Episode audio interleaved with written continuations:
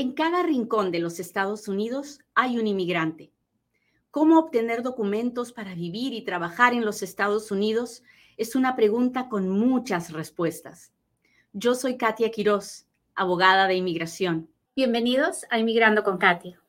Hoy hablaremos de qué pasa cuando una persona que tiene un proceso de inmigración pendiente se quiere ir, se cansó o tiene una emergencia, tiene alguien que pues que no se está sintiendo bien en su familia o que está enfermo o tiene una premura económica, tiene que firmar documentos, en fin, tantas cosas que pueden pasar. Así que, ¿qué pasa cuando una persona se quiere ir y pues el proceso de inmigración está pendiente? ¿Qué pasa con ese proceso de inmigración? De eso hablamos hoy, así que no se vaya. Estamos a punto de empezar.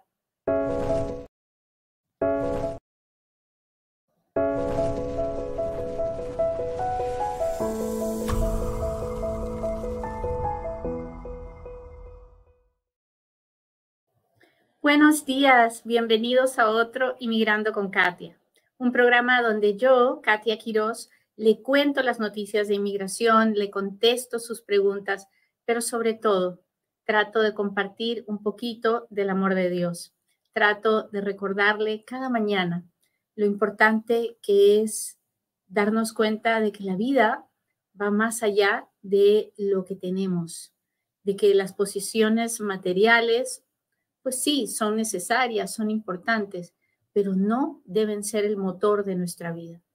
Nada material es más importante que nuestra capacidad de dar y de recibir amor, porque lo que lleva nuestra alma es lo que nos motiva a seguir adelante. Usted puede ser una persona con muchas posesiones materiales y muy, pero muy infeliz. Y puede ser alguien que tiene lo mínimo necesario y ser una persona muy feliz y sentirse muy amada. ¿Cuál prefiere ser usted? Yo prefiero ser una mujer feliz. Así que busque la felicidad, pero no la busque en el lugar e, equivocado, no la busque en las posesiones materiales, búsquela en el amor.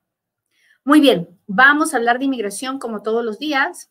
Hoy es, vamos a hablar de un tema del que no se habla mucho, pero que es una pregunta frecuente para mí, que soy abogada de inmigración. Y la gente me pregunta, ¿me puedo ir? ¿Me tengo que ir? Por favor, mamacita preciosa, ¿me puedes pasar la luz para acá?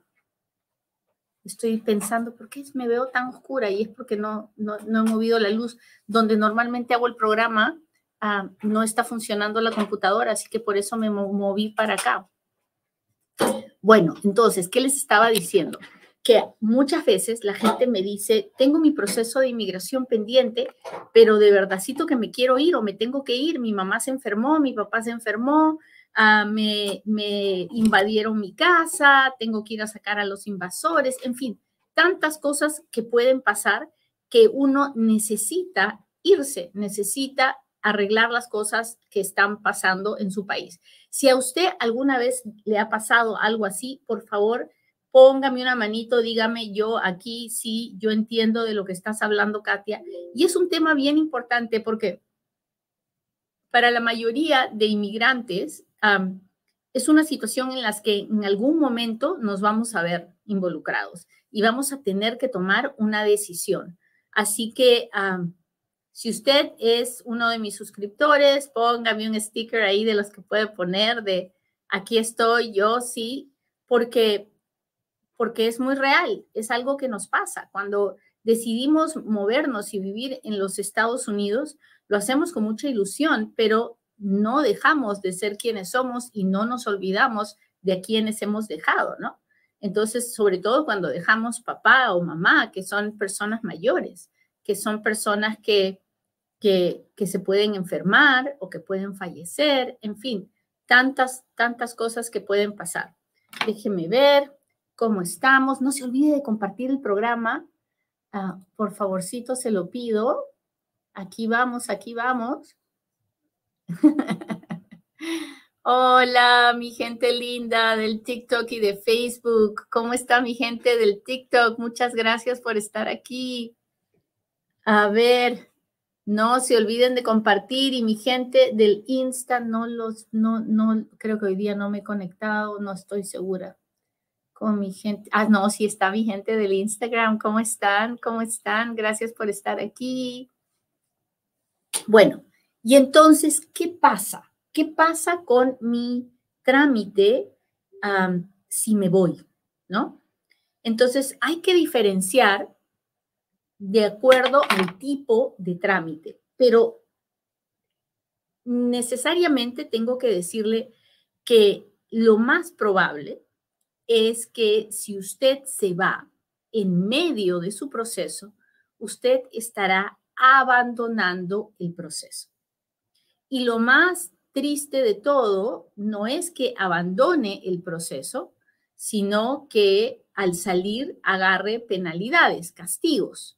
Entonces, vamos a ir pasito a pasito y para que usted me entienda, ¿ok? Vamos a hablar de las personas que tienen un caso de asilo pendiente, un caso de TPS pendiente, un caso de ajuste de estatus, que es cuando pido el green card pendiente, o un caso de ajuste cubano pendiente, Ah, o un caso de cambio de estatus porque entraron con visa de turista y luego se cambiaron a otro, a otro, a otra visa. En todos esos casos, en el momento que usted se va sin que el proceso haya concluido, usted está abandonando ese proceso. ¿Qué quiere decir eso? Que si usted estaba pidiendo asilo, al salir sin saber la resolución de su caso de asilo, al salir usted está abandonando la aplicación de asilo y usted regresa al estatus que tenía ah, en el momento en que salió. todo el tiempo que usted tiene un caso de asilo pendiente, si ya si ya pasó el tiempo de expiración de, cualquier visa con la que haya entrado, usted está indocumentado.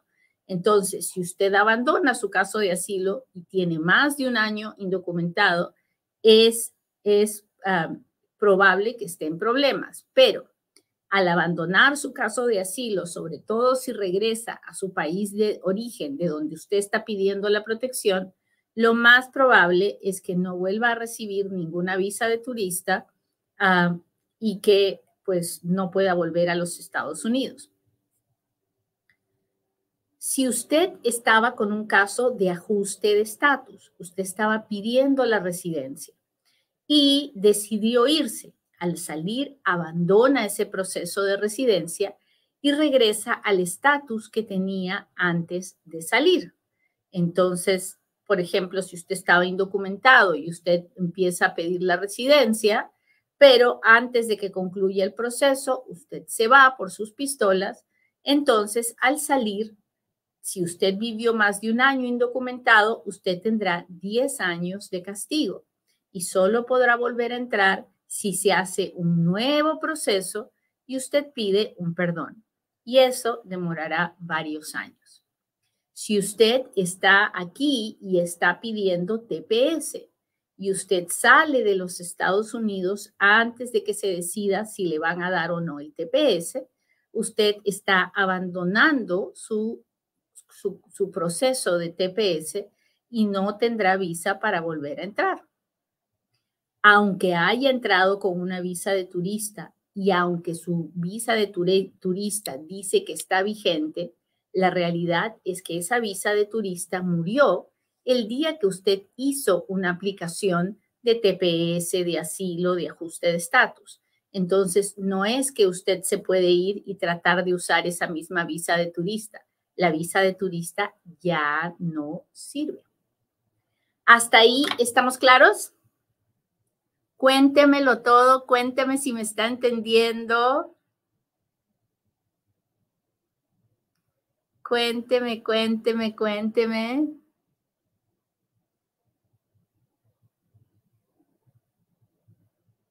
Muy bien, muy bien. Gracias por estar aquí. Cada vez que usted interactúa conmigo, el video se ve con más personas, así que no se olvide de interactuar con, conmigo, ya sea que me ponga un dedito, un corazoncito, que me mande una estrella o, un corazón o un, lo que sea en TikTok, lo, etiquetas en Instagram, sea lo que sea. Con lo que usted haga, me ayuda. Muy bien. Ahora, hablemos de cuando uno está aquí en los Estados Unidos y tiene una petición familiar y va a hacer el proceso consular y ya metió su aplicación de perdón, el perdón que tiene que pedir antes de salir para que le perdonen los 10 años de castigo y no se tenga que quedar afuera, pero usted tiene una emergencia ahora y se quiere ir y esperar el resultado del perdón y el proceso consular afuera. ¿Se puede hacer eso? La verdad es que sí se puede, pero yo no se lo recomiendo a nadie. ¿Por qué sí se puede? Porque al salir usted tendrá los 10 años de castigo, ¿ok? Pero es probable que primero usted no sabe cuándo se va a aprobar ese perdón, ¿no? Y hasta el día de hoy no tenemos claro si ese perdón le va a servir o no, porque ese perdón está hecho para que la aprobación sea recibida cuando la persona está aquí adentro. Es posible que usted salga y que después reciba la aprobación y usted vaya a la entrevista. Yo me ha pasado, lo he hecho. Y en la entrevista no he tenido problema, pero conozco de otros abogados que sí, sus clientes han llegado a la entrevista y les han dicho que tienen que volver a hacer el perdón porque ah, la persona salió antes de que le contestaran. no hay, no hay una, no es, no hay una línea que nos indique qué es lo que se puede o no se puede hacer.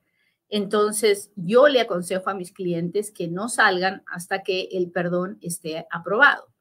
Y después de que el perdón esté aprobado, aún después de eso, yo prefiero hacer el proceso consular antes de que la persona salga. O sea, la persona sale cuando ya sabe cuándo es su entrevista.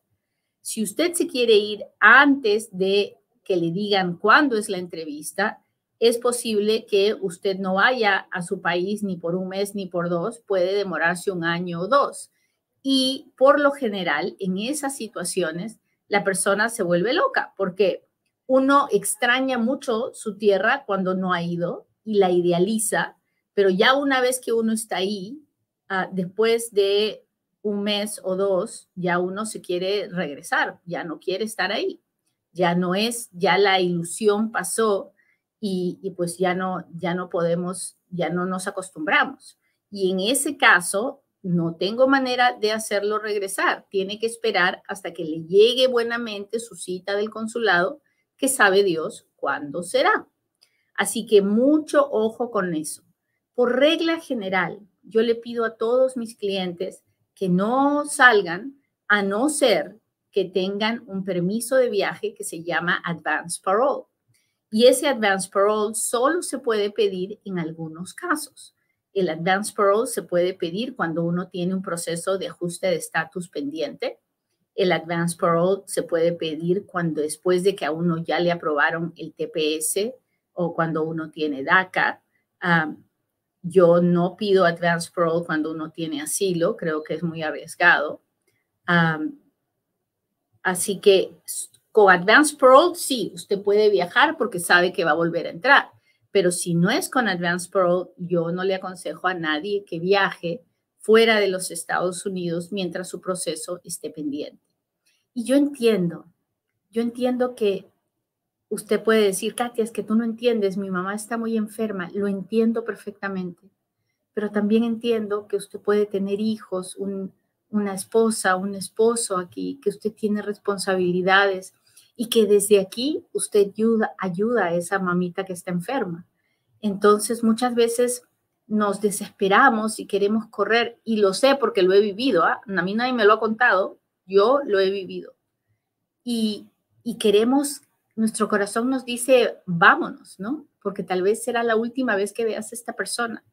Pero la realidad es que en el 99.9 de los casos, la persona termina arrepintiéndose, primero porque la mamá o el papá no nos está esperando, quiere lo mejor para nosotros y sabe que lo mejor para nosotros no es ah, volver. Y segundo, porque queremos seguir ayudando a nuestro ser querido y ya no podemos porque ya no tenemos manera de obtener los ingresos que obteníamos aquí. Así que uno tiene que pensarlo mucho, mucho, mucho y, y darse cuenta de que el amor no es obligatorio darlo en persona, que el amor también se transmite a través de las acciones que hacemos y que podemos estar de corazón presente y no necesariamente en persona. Y usted puede estar pensando, sí, Katy, hablas así porque a ti no te ha pasado, no, pero a mí sí me ha pasado. A mí me ha pasado no poder ir a enterrar a mis seres queridos porque no tenía papeles para salir. Así que yo entiendo perfectamente al que pase por esa situación. Y desde ese lugar le estoy hablando, desde el lugar de alguien que ya lo vivió, que sabe lo que duele, que ha llorado no poder no poder estar ahí para despedir a los seres que uno ama. Pero era lo que tenía que hacer y no me arrepiento, no me arrepiento, creo que hice lo correcto. Me quedé donde estaban mis hijos, si me hubiera ido no hubiera podido regresar. Así que tenía que hacer lo responsable, aunque a veces lo responsable nos duela. Así que si usted tiene un proceso de inmigración por eh, pendiente, por favor, no vaya haciendo locuras, hable con un abogado antes de salir, que el abogado le consiga el permiso de viaje y después de eso, con el advance parole, usted sale. ¿Hasta ahí estamos claros? Cuénteme, cuénteme, cuénteme si estamos claros. ¿Dónde está mi gente de YouTube? Sí, dice PZ. Gracias, gracias, gracias, gracias. Hola Mari Núñez, ¿cómo estás? Nomás tengo que despertar a mi gente de YouTube. Me dice, aquí estoy presente. Muy bien, muchachos. Pues ahora sí, hágame sus preguntas. No se olvide de compartir este programa porque hay muchas personas con la misma inquietud. Y hágame sus preguntas porque ahora es cuando Katia responde.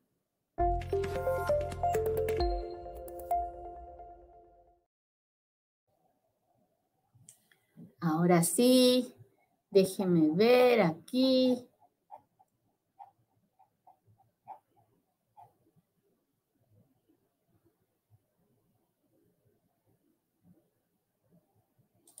¿Cómo puedo hacer para solicitar permiso de trabajo sin abogado? Estoy en proceso de asilo político, pero se me ha hecho difícil encontrar un abogado de pro bono. Ah, pues lo primero que tiene que hacer, tiene que seguir buscando, niña.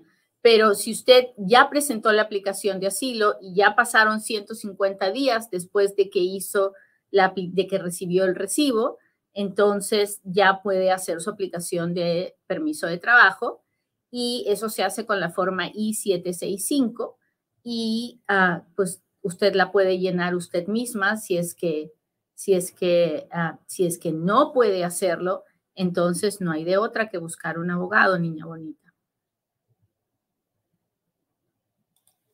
Hola, 42B aprobada en febrero de este año. Bendito sea Dios. 42B es una cancelación de deportación.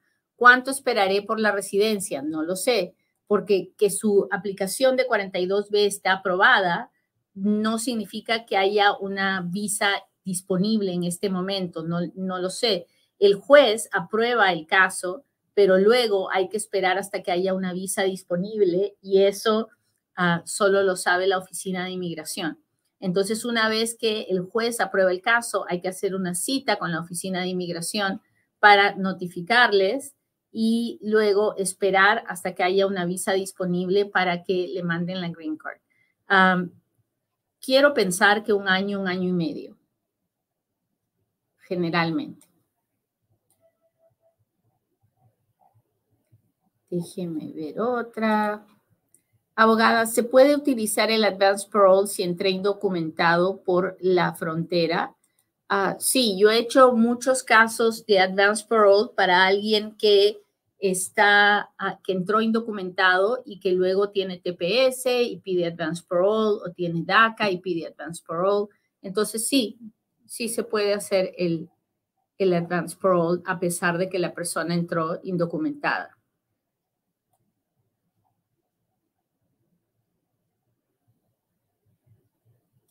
¿Cuánto tarda el proceso consular para un derivado aprobado de visa U en Guatemala? Ah, un par de años. Es complicado. Ah, sobre todo los países de Centroamérica son más complicados.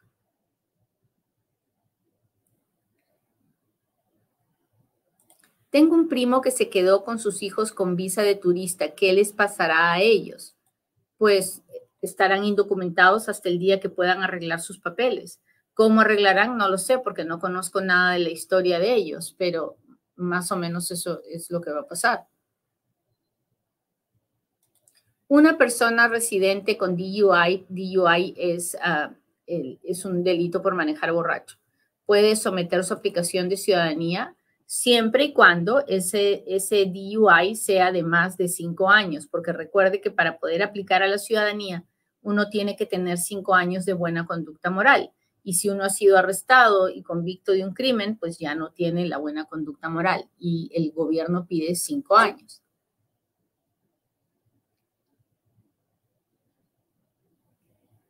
Ah, mi familiar entró con parola hace diez meses, no quiere pedir asilo porque otra, de qué otra manera pudiera tener estatus. No lo sé, Lucía. Tendríamos que, tendríamos que hablar con él y hacerle muchas preguntas para saber de qué otra manera. Dígale que busque un abogado. Muy bien, vamos a ver mi gente de TikTok. ¿Cómo están? ¿Cómo están? Déjeme ver si alguno de mis suscriptores me ha, me ha hecho alguna pregunta porque a ellos les doy prioridad.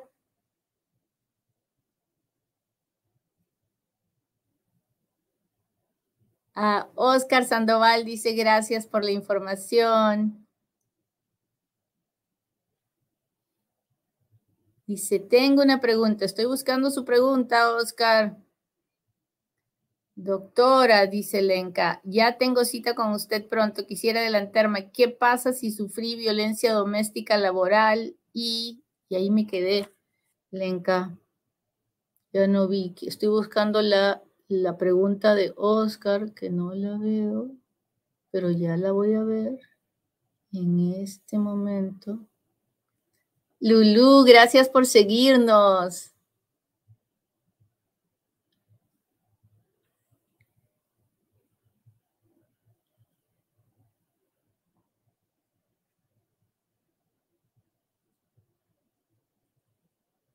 No termino de ver su pregunta, Lenka. El juez decretó que solo hubo violación a la privacidad, más no violencia porque no hubo suficientes pruebas, me imagino. Ah, cuando sí hubo muchas pruebas. Bueno, Lenka, para, para usted, pero no para, ah, para, no para el juez. Entonces, ah, ahí hay que analizar cómo se hizo el reporte de policía, si es que hubo un reporte de policía. Ahí hay que analizar qué dijo el, qué dijo el investigador del, del Departamento de Trabajo y mirar lo, que dijo el juez y según eso ver si podemos intentar hacer un caso de visa U o si podemos pedirle al Departamento de Trabajo si puede hacernos un, una, un, parol, una, un permiso de trabajo pero hay que, hay que evaluarlo. tengo que leer esos documentos antes de poder decirlo. Ok, me quedé sin poder leer la pregunta de Oscar, pero ya la veré, en algún momento aparecerá.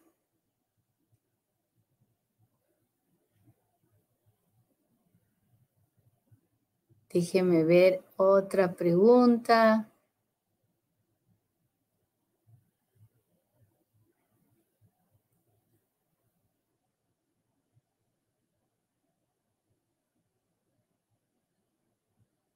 por favor, no, me, no, me, no me invite a, entrar al programa porque en este programa de las ocho y media de la mañana no lo puedo hacer.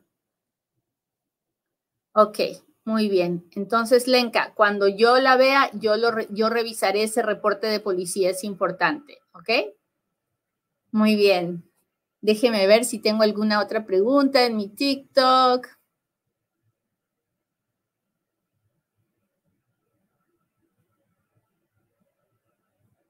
Muy bien, no veo otra. Natalie, gracias por seguirnos. Hola, Connie Cortés, muchas gracias por compartir este live, por seguirnos. Mi familiar, ya, ya le contesté. Mi parole in place está pendiente y quiero regresar a México. Mamacita, por favor, no ande haciendo locuras no se regrese a México sin que su, usted tenga un permiso para viajar, el Advance Parole, y lo va a tener después de que su Advance, después de que su Parole in Place se apruebe, usted va a poder pedir la residencia y va a poder pedir un permiso de trabajo. Espere, falta poquito, falta poquito, no se desespere. Tengo un hijo ciudadano de 21 años. Si pido asilo, ¿qué pasa en mi caso?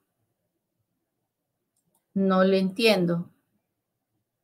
Ah, ¿Para qué va a pedir asilo si tiene el hijo que la puede pedir? No entiendo por qué querría pedir asilo. Espero que tenga un abogado, niña bonita. Si no lo tiene, búsquelo, búsquelo. Ah, porque no, no vaya a ser que meta la pata. ¿Ok? Déjeme ver. Busco preguntas.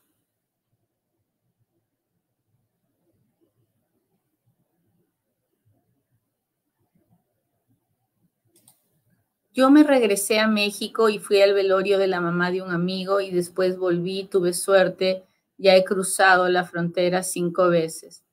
Andrea, pues uno hace lo que piensa que tiene que hacer.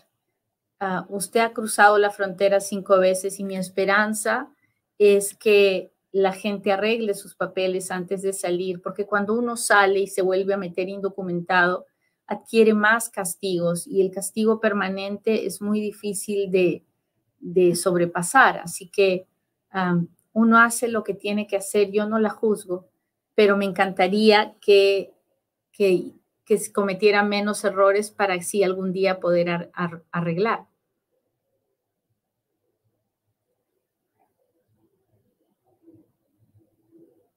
Déjenme ver.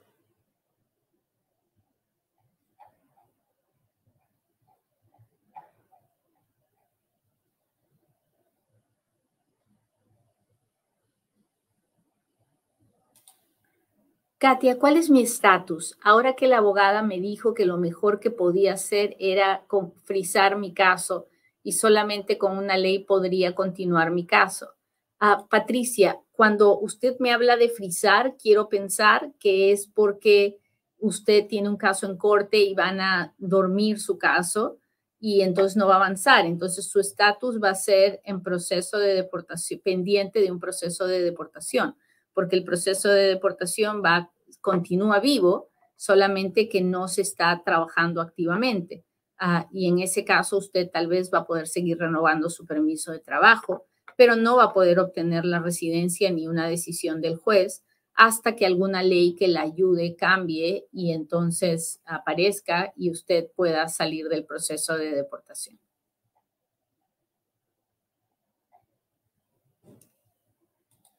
¿Cuánto puede costar un divorcio en Estados Unidos? Depende. si usted lo hace por usted mismo, unos 300 o 400 dólares, que es lo que cobra la corte. Si usted contrata a un abogado y es un divorcio de mutuo acuerdo entre 2 mil y 5 mil dólares, si usted se va a pelear con la otra persona, pues sube mucho más, ¿no? Hay, hay divorcios que pueden costar 20 mil, 100 mil, 300 mil, dependiendo. Oh, dice, las preguntas de TikTok están bloqueadas y no entiendo por qué están bloqueadas. Ay, tenemos que ver eso. Gracias por avisarme. Tengo que, tengo que chequear por qué han bloqueado las preguntas de TikTok. Pero no están bloqueadas para los suscriptores. Ah, tal vez por eso, ¿verdad? Porque una vez que acepté suscriptores, tal vez las cancelaron. Voy a chequear. Muchas gracias por avisarme.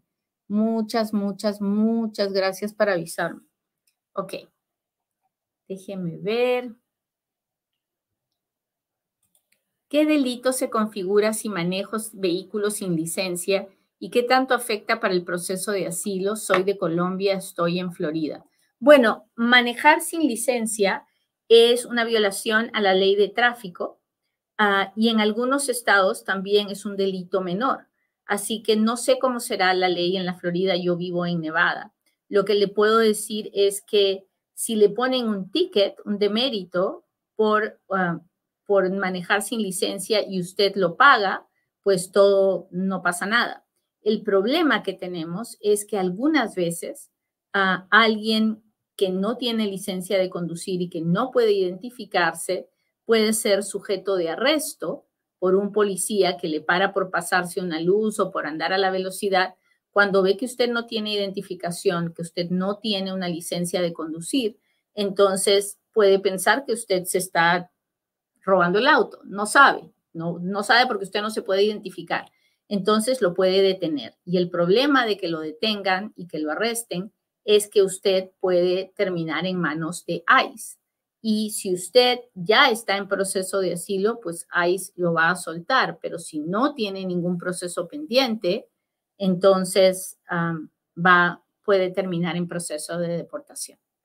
Muy bien, muchachos, les agradezco mucho que me hayan acompañado hoy día. Espero que hoy sea un buen día y que usted pueda, pueda dar gracias por estar vivo, por el, el milagro de la vida y que podamos compartir paz, tranquilidad hacia los demás.